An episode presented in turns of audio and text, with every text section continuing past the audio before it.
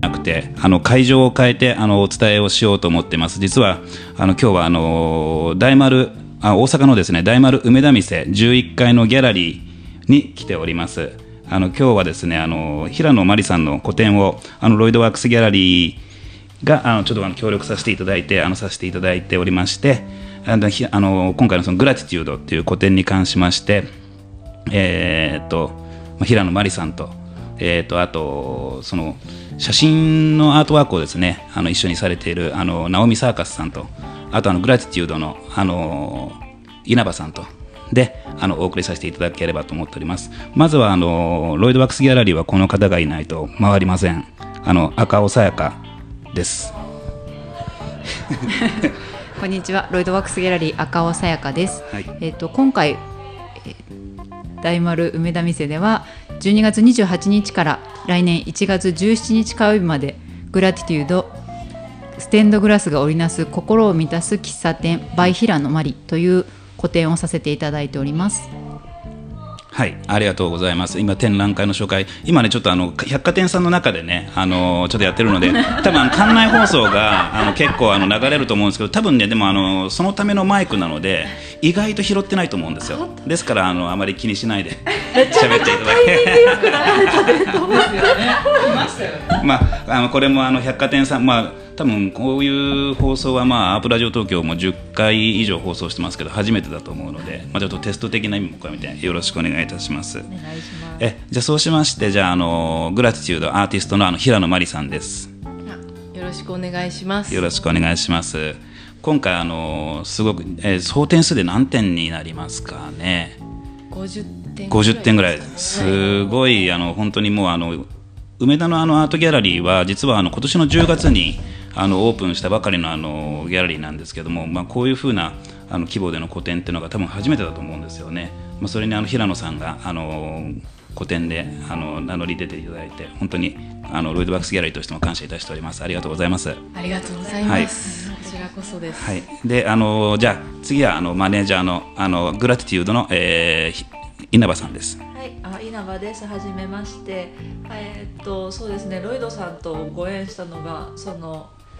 えー、とブレイク前夜にそうですね。はい。ありがとうございました。あの平野を見つけてというか、はいはい。思い出していただいてええ。のところから始まって、うん。もうまさにその日、えー、と収録した夜に、うん。まあ、グラティチュードの新しいビジュアルを撮りに行って、そうみたいな流れ。れからのですよね、はい。ああの時に撮りに行ったのがあのナオミ・サーカスさんとのあの写真なんですね。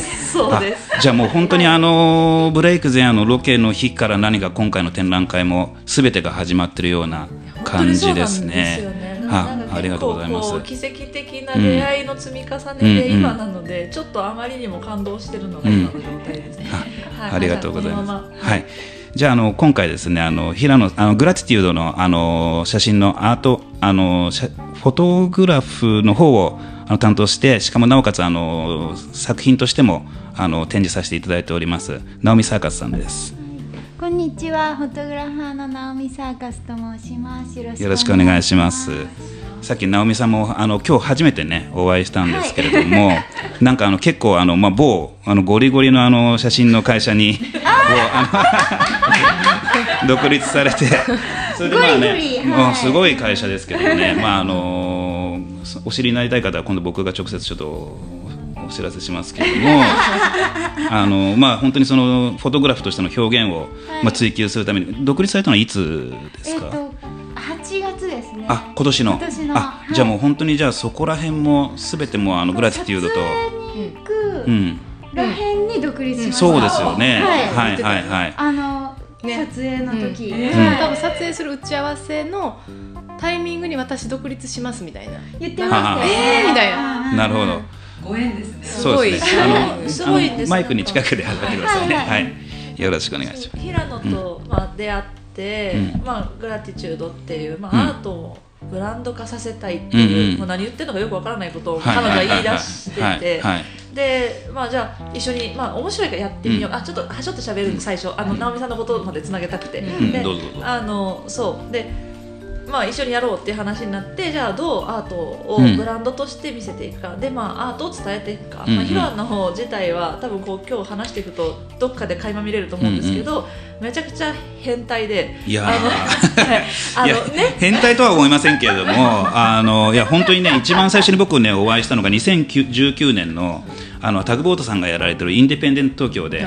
であの今回のようなあの、まあね、ステンドグラスのあのそういう、まあ、喫茶店のあの作品喫茶店のショップなんていうのフードの作品並べてらっしゃったんですけど、まあ、まさかこういうキャラクターの方だとは あの僕もその 喉まで知らなかったですよ 知らなかったです。けども本当にねあのすごいパワフルなあのアーティストだなと思ってあの僕はもうあのポジティブにあの平野さんのことをさらに見るようになりましたけども、嬉しいです、はい。はい。でそのまま彼女とわーって話をしてた時に、ええ。じゃあもう写真をちゃんとこう取り下ろしというか、もうはいオリジナルなものをもっとアーティスティックに撮っていこうよっていう話をした時に、うん。すごくいいフォトグラファーが実はいるんですって言って、うん。でもその出会いがねなんか2人の中ではすごく素敵な出会いだったんでしょ？そうなんです、うん。もうなんかこう、まあ、インスタで多分フォローはしてくれてて、うんうん。で何かを上げた時にすごい反応してくれて、はあはあはでそれあこれに反応してくれたんやっていうので見に行ったら、その光と影の捉え方がすっごい素敵だあったんで、うん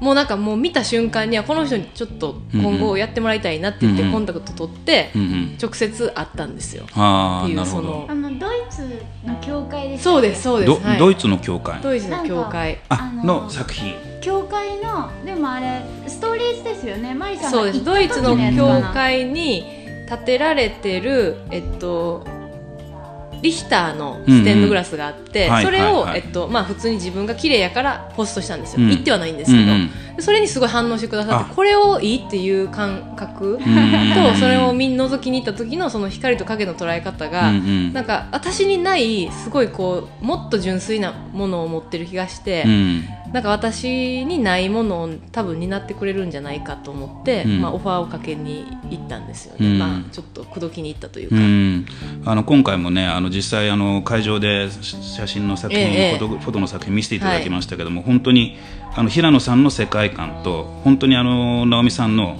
あのその写真の世界観。僕もまだ直美さんのあのフォトはそんなにまだ数多く見てるわけではないんですけども、はいそうですよね。あの見見てないんですけども。でもそれでもかなりあの全てのあの作品なんかこうなんですかね。ああいうえー平野さんのあの作品の物質感またそれをなんかこうとと溶け込ます写真に溶け込ますようにであとまあその当然その物質感も生かしながら、あの周りのその風景とシンクロさせるあの感性っていうのはあなかなかさすがあの稲葉さんとあの平野さんお二人がグラティテュードとしてあの先行したあのフォトグラファーだなと思ってあの見てました。はあー嬉しい、い。でもね時間があったら一緒に撮影来てほしいんですけど、うん。まあまあまあまあハードですけどあのちゃんの。やあれは行きたくないですね。朝から行ってましたもんね。夜からですよね、はい。あその撮影してる時の姿の素敵なのが、はい。ずーっとあの、うん食品サンプルかける、うん。まあ、ステンドのあの作品に対して話しかけてるんですよ。えー、あそうなん君可愛いね。うんうんうんうん。どっちが着たいの？うんうん。うん。あここなのかな？うんって言ってやばいやばいやばいでもねあのさっきあのちょこっとお話しさせていただいた時にやっぱその商業写真だとやっぱその正解っていうものをある程度追求するみたいなところの話があってでも実はその正解のあの前だとか後ろに、はい。まあ、本当の世界世界だとかその正解というか、があるんじゃないかっていうようなお話の中でやっぱりそういうなんかその被写体に対してそういう話しかけるっていうのは、まあ、一種なんかそういうなんか時間的な余裕をなんかこう、まあ、伸ばすというか、なんかそういうことってあるんですかね？時間的なんか、マリさんの作品ってマリさんの作品ってなんかこうまあいろんな商業のその商品を取ってきええ。て感じることなんですけど、うんうんうんなんか喋ってる感じの、うん商品と特に何にも言わない、うん。自分はただの製品ですっていう感じで無表情でいるタイプうん。の商品とかあって、うんうん。なんかこれなんかだいぶ違うなっていうふうに思ってて、はいはい。で実際撮影してまああのクオリティは絶対やるんですけど、その喋りかけてくる方のプロダクトを撮ってる時の方が結構新しいアングル発見できたりとかあのもっと予想よりいいものが撮れたりするんですね。うんうん。うんで、えっと、そのまあ、AD とかクライアントが求めてる、絶対こここが正面でここが正解ですっていうのの、もう一個別バージョンっていうか、うん。もう一個別の顔みたいなのをなんか発見できた時すごい嬉しくって、お客さんも喜んでくれるし、すごい嬉しくてなんかそれやっててすごい楽しかったんですけど、うんうんなんかマリさんの作品ってそればっかりで。うん なんかまあいわゆる正面みたいなのはあるんですけど、うんマリさんこっち正面だよねとか言って撮ってるんだけどなんかそいつ横向いた瞬間にあ横顔もいいねみたいな、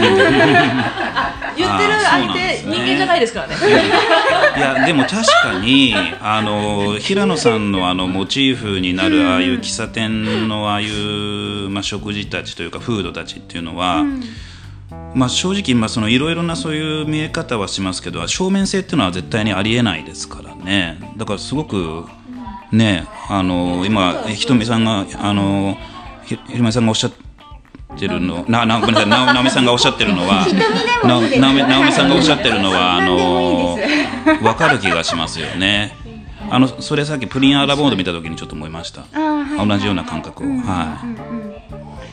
ここに集まってるメンバーは、うん。絶対的に平野の,、まあそのイミテーションっていうラインの名前をつけてるんですけど、その食品サンプルとステンドの世界観に惚れたっていうのはうん。絶対的に共通点で、そうだねまああのなんであれを作ろうと思ったんっていう話をここでどうぞ。そうですね。あのいや本当にねあの19年の、えインディペンデント東京の時に、まあ、相当やっぱりその、まあ、僕らどうしてもやっぱその、まあ、ギャラリストとすると、まあ、例えばペインティングですとか木彫の作品とかそういったものを探しに行くんですけれどもあの平野さんの今回のそのステンドグラスのあの作品は多分どのギャラリストも引っかかってたと思うんですよね。へうんあのそう思います。それであの、まあまあ、もちろんその寝頃っていう、まあ、今回ちょっと展開新しく展開しているものの,、の要するに破片的なものとあとそのステンドグラスでやっぱその要するに割れたものを集めるみたいな、まあ、そういう世界観とあのそういう無機的なそういう部分とそういう食食事という何かこうエネルギーになるエネルギーがある温まるものとかを組み合わせるっていう本当に妙な感覚の作品であったことを一番最初覚えてるんですよね。だけどあのその最近あもう一回こう見てしまうともうすごくスタイリッシュな作品で、もうずっと眺めてられるしあのそれこそあのアパレルご出身なんですよね。はいなんであのそういったところもなんかちょっと分かるようなすごく落ち着いても見えますしままず本当にどういう風な感覚でそのステンドまずステンドグラスとの出会いをじゃあ聞いた方がいいんですかね。うんステンドの出会いは、うん。その本当にアパレル時代にうもともとそういうこう裏方というかものづくりの本当に裏側にいて、うん。まあ、そのものづくりのまあ体系化されたシステムの中でものを作るっていうことは、まあ、ビジネスとしては、うん。あの成立はしてると思うんですけど、うんまあ、その自分にとってそれがじゃあどういうことに未来になるのかって考えた時に、まあ、なんかもっとこう自分の手で作れるものを、まあ、趣味でもいいから始めたくて、まあ、見つけたのが、まあ、見つけたというか、えっと、選んだのがステンドか陶芸だったんですよ。でそのどっちを選ぼうかってなった時に友達に聞いてみたんですよ、うん。アンケート取って。それリサーチ。どうの思うっていう。不思議な行動力をしますよ 10, ね。人ぐらいに聞いたんですよ。そしたらはい。10人中9人が陶芸って言ったんですよ、ほうほう。だったらステンドにしようっていう。あ これはいけるってひねくれてるなるほど。変態です。いやー 不思議な行動力と不思議な判断。それなぜならやっぱそのステン、えっと、ファッションもそうなんですけど、うん。やっぱそのもう市場がある中で、うん。歴出し尽くされた中に、うん。インパクトを与えていく努力の方が大変なんですよね、うんうんうんうん。そこの隙間を見つけていく、うんうんうん多分それも陶芸も一緒なんやなと思って、うんいっぱい多分うん。大御所とかがいて、そんな中で、うん。そう自由度っていうのはうん。限りなく少ない、はい。けどステンドって、まあ、荒れ地って言ったらちょっと悪いんですけど、うん。まあ、ちょっとこうちょっと廃れてる感じが、うんうんうん。私にはとっても魅力的に見える。あーこれは自由度が高いぞっていう、これでここでやって多分何でもやれるんじゃないかっていう,、うんうんうん。ただその、まあ、創意工夫みたいなものは多分、うんえっと、結局すごく苦労することにはなるんですけど、うんうんうんうんまあ、そこに惹かれたっていうなるほどのがあってでそれを、そのまあどこかのタイミングでそのやってるうちにその生地を、えっと、立体にしていく作業と、うんうんうん。まあ、ガラスを立体にしていく作業が、うん。まあ、1枚の板ガラスなのか布なのかっていうところに気づいた時に、ステンドのそのガラスに惹かれたんですよね、うん同じうん仕組みやりあの方法なんですけど、うんうん。でここに気づいた時に、うん。これはもっとオリジナルを追求できるんじゃないかっていううん。確信に変わった時、はい。あまあ、こっちでやっていこうかなっていうふうに思ったっていう。はい。うんでもあのそあの、まあ、そういった最初アンケートを取られてね、はい。でもそれでそれがではみんながそうやって言ったから逆だっていう発想からよくここまで作品を消化しましたよね。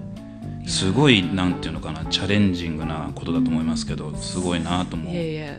なぜあの食品サンプルに行ったかっていうちょっと私の中ではすごいなと思いましうんで食品サンプルも実は個人的にステンドはやってたんですけどなんか全然違う方向で好きで。た。はいはい。なんかすごい好きだったんですよ。はいでまあ本当に旅行がてらとかにその岐阜の郡上はい。にあのステンドのあステンドじゃないですあの食品サンプルの,、はいあのねメッカみたいなのがあっへてーでそこに本当に体験とかに行ってて、はい。でもあのスマートフォンのはい。iPhone のケースはもうベーコンエッグみたいなのつけてて。好きやみたいな。感じで、はいはい。はいでも全然それが合わさるなんて思ってはなかったんですけど、うん。ステンドが一番その身近に感じられるものってランプとか教会にあるものではなくってもっと日常にあるモチーフなんだろうなっていう。じゃあどのモチーフに絞るかってなった時にそのショートケーキをのスポンジの部分だけをガラスで作ってみたんですよ一番最初、うん。やってみようってうん。でそれがめちゃくちゃ面白くって、これはいいかもっていう、うん。なんかきっかけになったんですけどね。へはい、はい。まあ、そでもそうか。それで、まあ、あのそういう着想になってそれが、まあ、例えば一つできると、はい。そういった意味ではあの、まあ、モチーフは、まあ、そこから無限に広がる、まあ、無限ではないかもしれないけど結構広がりますよね。そうですね。うん、ですごい。ぜ全部どれも面白く作ってあるからね。そうですね。ただなんかこうい面白いのが板ガラスってうん粘土のように曲がりもしなければ、うんその自由度が限りなく少ないんですよ。まあねあれをどうするか、うんその自由度の制約のある中で自由度を求めるのが好きっていう。わかります？だから変態なんですよいや。その完全に。だから要はスポンジが一番作りやすかったわけですよ、うん。四角とか、うん。そのパンケーキもうん。丸とか、そういうモチーフを見つけなきゃいけなかったっていうだけなんですよね対象それが楽しかったってでもなんかその和歌山県ご出身でいらっしゃってね。で結局根ろ継も今今回のあのはい展覧会で、展開されてますよね。であれもすごくさっきもあの平野さんにかっこいいかっこいいって僕あの言ってて、まあ、本当にちょっと初めて見たんですよね僕その根ろ継のものに関しては。初めてです。あの皆さんに見せるのが、はい、ですよね、はい。でやっぱりなんかそういう根ろっていうところに生まれてなんかそういう次の、まあ、はい。文化はい。と、なんかそういうガガラスをこう、まあ、じその自由度が少ないところでその自由をこうあわ、まあ、要するに合わせていくことでそのまあ自由にするっていうなんかそういうのがなんかつながるような感じがするんですよね。なんかそうですね。出生と出生地と。はい本当にそれはもう偶然の産う物んがいつもまあ重なるんですけど、うん。まあ、結局ステンドグラスってもともとそういうやっぱやっぱり宗教芸術の源になるような、うん。まあ、聖書を可視化したくてうん絵画に始まったり、うん。それが、えっと、窓ガラスに光が入ることで何かこう精神的な豊かさみたいな、まあ、うん。心の拠り所みたいなものを神秘的な形でうんうん。見出したと思うんですよ。うん。で、まあ、一方で東洋は、まあ、仏教っていうものがあって、まあ、仏を拝めたり、まあ、神道みたいなうん。自然崇拝してみたり、でも一緒だと思うんですよ、こうん。神に何かこうよりどころを求めるうん。うん。存在みたいな、うん。目に見えない存在みたいな。で、まあ、私は西洋のものをやってたんですけど、そのまあアンパンみたいなことを絶対したかったんですよね、うんうんうん要はそのあんこうん。とパンをあんこで包あむまんじゅうじゃなくて、うんうんうんっていうことをずっとしたくて、うんうん。そのあんを探してたんですよ、うんうん要はそれってそのパンも、えっと、要は麹でうん。イースト菌の代わりにしていくことで、日本酒に合うパンにしてみるみたいな、それをどうしてもやりたくてないかなないかなって思ってて、うん。で金継ぎっていうものを知ってはいたんですけど、うん。私が手をつけれるものではないっていうのも分かってたんですよ。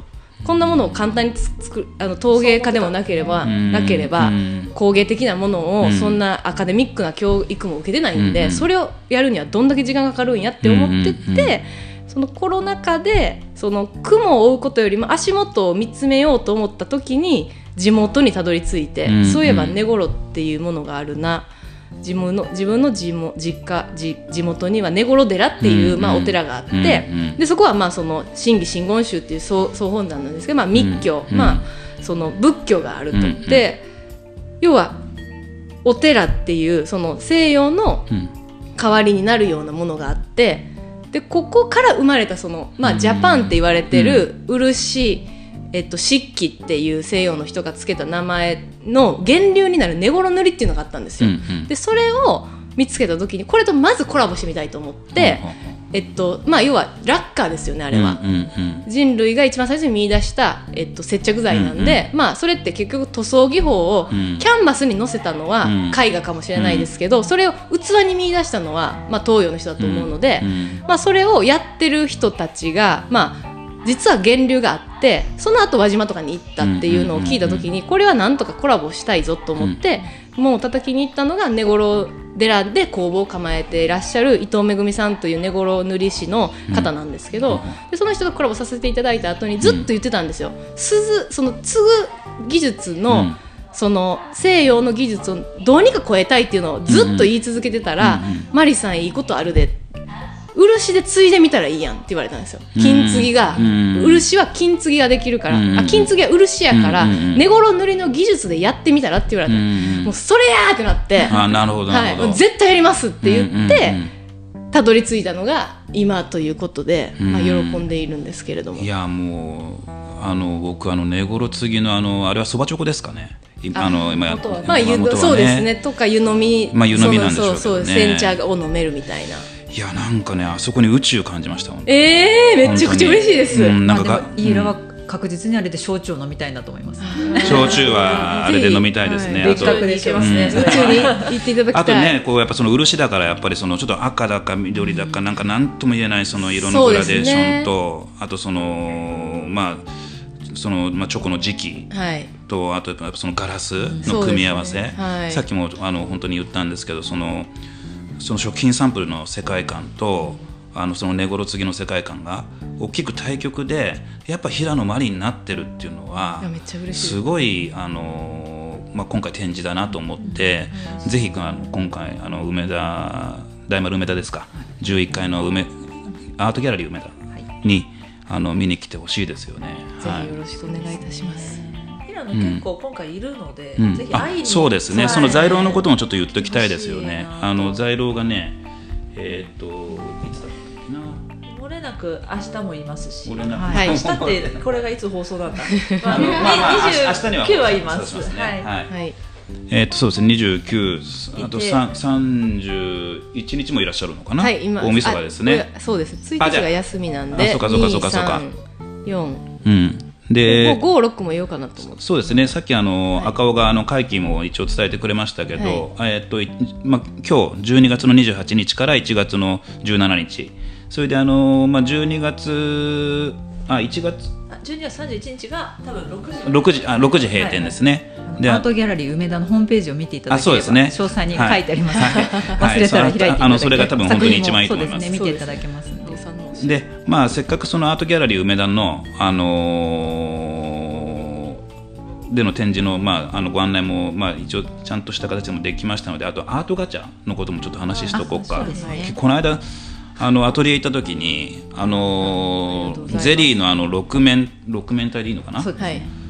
可愛かったですねあれ。ありがとうございます。はい。あれがね今カプセルにちゃんと入ったんですよ、すごいあそうですか。可愛いですねめちゃくちゃ可愛いですよえーあちょっと後で見てみたいな。あれ2日からですよねお正月明けてからの、あ2日から。そうですね。お正月イベントの中の一つなので、はいはいはいはい。お正月イベントでねこのお正月目玉アートあ違うか。まあちょっと目後でね。玉になってますそうねまだ載ってないとここれそうなんですね、嬉しい。あの館内にはもそうですねう張り出しがいっぱいあって、はい。あとチラシもばらまいてらっしゃるんでちょっとあの目にしていただけるとは思うんですけどはい大丸にぜひ。僕やりたいですねあれはあねのさっきからの、うん。こう流れでこの皆さんがこう今集まってくださってるのもご縁だと思うんですけどなんか私もそんなに別に何か宗教を信じるとかじゃないんですけど、うん。もうお二人の言葉とかを聞いててもご縁だなと思った中で直美さんのそのご縁とかも伺ってみんな全てご縁で成り立ってるって私も単純に思ってるんですけど、うん。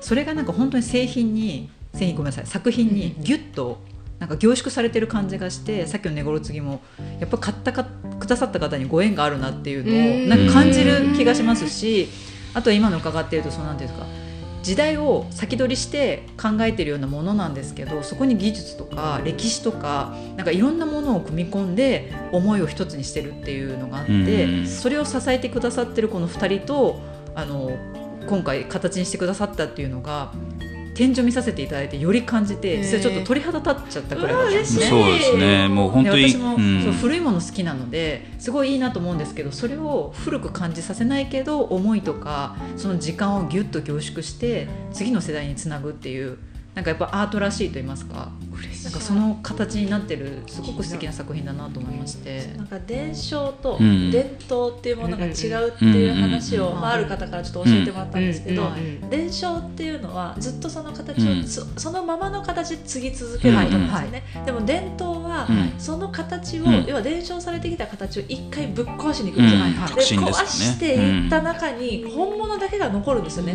でうん。それをまた新しい形に時代とともに継いでいくことを伝統としていくっていう、で多分平野がずっとやってることってそれなんですよ、うん。あのステンドっていう今まで伝承されてきたものをはい。ぶっ壊しにいってる、うん。まあ、はいこんな今まで何の進化もしてないステンドなんて、うん。私は面白くない、ん。であの新しい、まあ、立体物うんをせっせと作り始めるわけですよね。うん。で今回その根頃っていうのも、うん。その伝承されてきた技術ですけど、いやいやこんなところにとどめとくのもったいないやろ。私が引っ張ったるで、うん。みたいなテンションで、うんあのステンドに引きずり込んできてまた新しいものとしてやろうとしてる。はい。なんか彼女は多分こう未来に伝統を一つ作っていくアーティストなんじゃないかなっていうのは私はすごい期待してて、うんいや理解できますそれはね。い。でそのなんか思いとか熱量があの何が面白いって特別になりたいんじゃなくてこの人日常に落としたいんですよ、うんうんうん。もう人の生活に要は文化にしたいっていうふうに思ってるエネルギーが作品に落ちてるので多分それが縁をつなぐんだろうなっていうふうにすごい感じてますね。はい。いやもう本当にググラティテュードっていうプロジェクトですよね。本当に直美さんもいて稲葉さんがいて平野さんがいてっていう形でね。ああのーそうだ。これまだグラティテュードの、あのー意味というかそのお話はしてなかったですよね。最後にランドうん、ブランドとしての。はい、はい。うん、そうですね。グラティチュードっていうのは内緒にしてください。そのラジオで。グラティチュードっていうのは、はい。そのまあ要はなんていうんですかねアートメゾンであるっていう、うん。その自分の作家性の、まあ、名前をなくしてでも永続的に価値を保ち続けられるあり方を気づいてみたかったんですよね、うん。それは、まあ、もちろんそのギャラリーっていうものがあったとしても、まあ、私はなんかギャラリーってセレクトショップのような感覚だと思ってて、うんうん好きな作家を見ては、うん。えっと、見つけてきて、うん。自分たちで売っていくんではなくて、まあ、メーカーですよね、自分たちで生み出し、えっとまあ、企画し製造し流通まで乗せていくっていうあり方にしてみたかった、うん。でそれはやっぱり一人のまあアーティストがいるけど要はそのそれを運んでくれる人が、うん。例えばディレクター、いうん稲葉みたいなものとかあとまあそのその面白いえっと、一緒に何かをしたいっていうものを見つけてくる、まあ、そのなんでこの船に乗せて、うん。えっと、伝えていく相手も自分たちで見つけてくるっていうようなことにしたくって、まあ、そういうこう一つのブランド名を立てたんですよ。でまあそれがグラティチュードっていうのは、まあ、なんか母親がいつもなんかそのまあ感謝せえ感謝せえってよく言ってくるんで、まあ、その意味がちょっとよくわからないんですけど、まあその まあまあく口で言っとけばいいかなっていうそのあそこは分かっててほしかったですね。ちょっと生まれてきたいです。し感謝やなそうですね、はい。まあでも最後そうなるとは思うんですけど、ただ口で言ってるだけでも言霊ってあると思うので、うん。じゃあグラティチュードっていいよねって言った瞬間に、なんか感謝っていいよねって言ってることになるんなでなんかそれがはははたくさんの人がその言葉を勝手に言い出すと、うん。きっと世の中は未来もしかしたらちょっといい方向に行くのかもしれないっていう、まあ、うん。思いも込めて、うん。グラティチュードっていう名前にしたんですけど。はい。それが今回の展覧会のタイトルにもなっているそうですね。なんでそこにやっぱりうん。感謝っていうのは感じて謝るって書くんで、うん。やっぱりそれってまあ今回のえっと、心を満たす喫茶店のうん。心っていうものがとても重要なんじゃないかってその心っていうのは何なのかっていうと、社会性があることではなくて人間性があることだと思ってて、うん。個人の心で何かを感じるっていうことの方が日常の中でその何かがわからないけどいいなと思う瞬間がうん。ちょっとでもあるといいのかなっていうふうに思ってるっていう、なるほど。はい。ヤナが言った「謝る」って、まあ、感謝のシャーですけど私も昔感謝って何なのと思って調べたんでね、うん。あの言葉のことをいいるんですよ。あ要ーは言葉？なるほど。何いるんです。えっーをね。確かにうん確かに。だからうん。感謝っていうのはあ感じて言葉を言いに行くんですよ。確かに。ーなるほど。そうだから伝えるっていうことなんですよね多うんうん分、うん。投げるって感じたことをそう。投げるってこと。投げるってことあちょっビシ面白いからね。それめちゃくちゃ面白いな。うんそうそう。だからなんかね。謝るってまるでなんか申し訳なさそうに感じるような字がついてるけど、確あれ確かは思いを投げ飛ばすことを言うんだろうと私は解釈してて、確かに。だからなるほど。感謝ってうんうん。すごいことだ要は思いを届けるってことだと思ってるんですよね。うなんか稲葉さんよっぽどなんか感謝について考えなきゃいけない時があったんですすねマジで考えました。そこまであの文字を分解してまであの意味にたどり着くっていうのはなかなかですよね。感謝してるのになんで謝らなあかんやろと思っちゃったまあ確かにそうですね。謝るっていう言葉、言葉自体がね、うん。そういうことだよね、はい。ことを投げつける。なるほど。あでもそれはでもあのちょっと勉強になりましたね。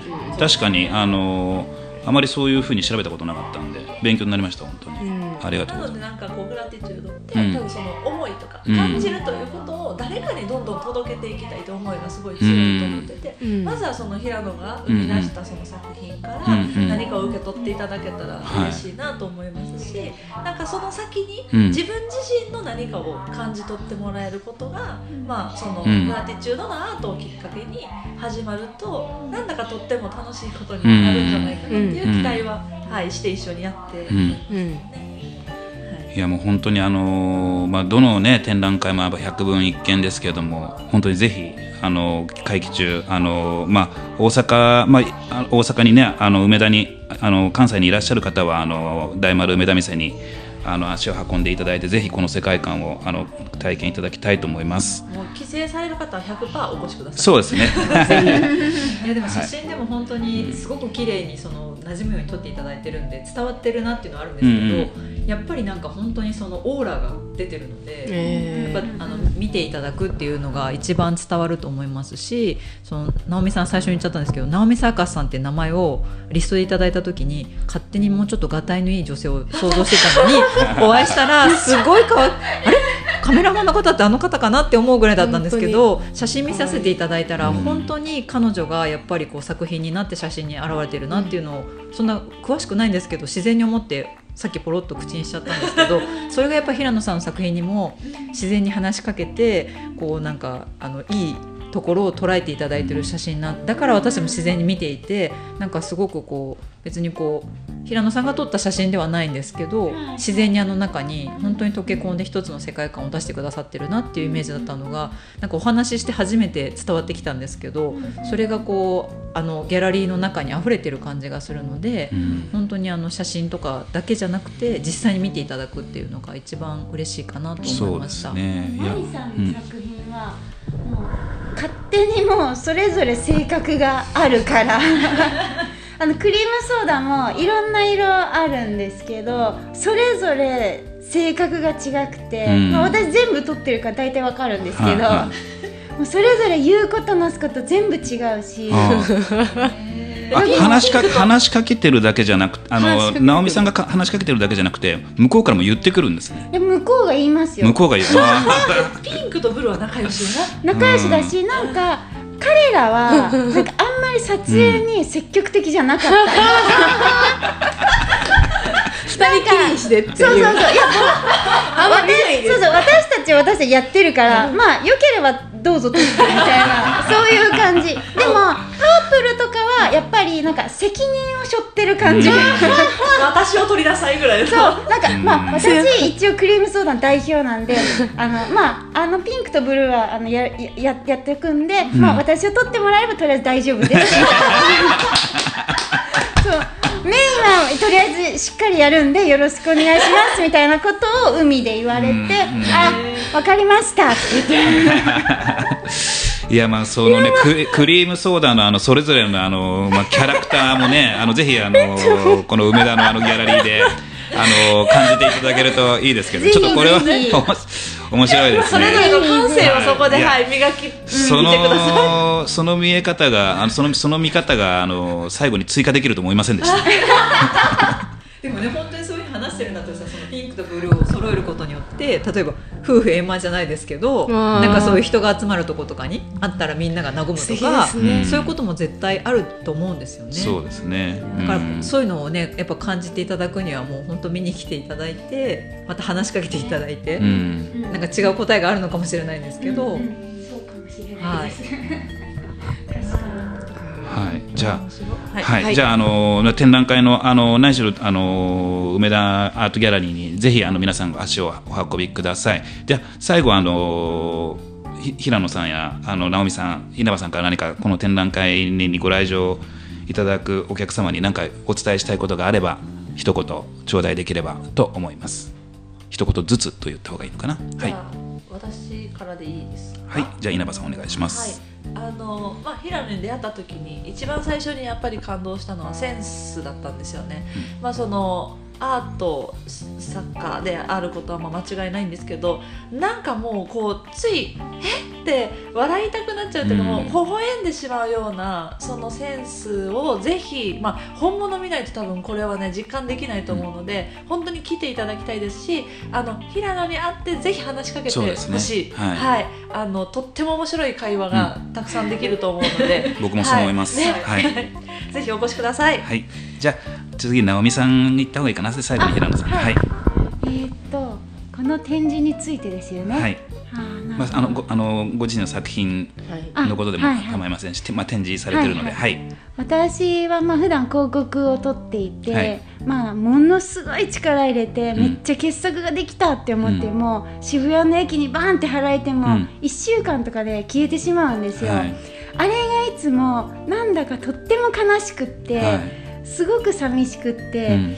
なんかそこにちょっと違和感を持っていて、で、まあ、そんな中マリさんと出会ってマリさんにポロッとそのことを言ったら、うん。なんかあのいやそうじゃないの作ればいいし一緒に作ろうみたいなことを言ってくれて、でなんかそれあそっかやればいいだけだったんだみたいなのを、うんうん。その時に思って、うん。なんかマリさんって結構そういう人なんですよね。うんなんかそこが、まあ、作品、まあ、写真で見てるだけだったら、まうん。あ可愛らしいみたいな感じで終わっちゃうかもしれないけど、やっぱ実物見るとマリさんのそういうところとかって、うん。もうポップコーンにも現れてるし、なんか私らやるでみたいなところが、もう 出てるから、はいはい。なんか、まあ、今回作品が作れたのは、うん。まあ本当にマリさんと出会って、うん。あのよしみさんと一緒にこう、わーって作ろうぜって言って、うん。こうなんかもう、瞬間湯沸かし器みたいな感じで、ううんわーってみんなで作っていって、うんなんかあの感じすごい楽しくって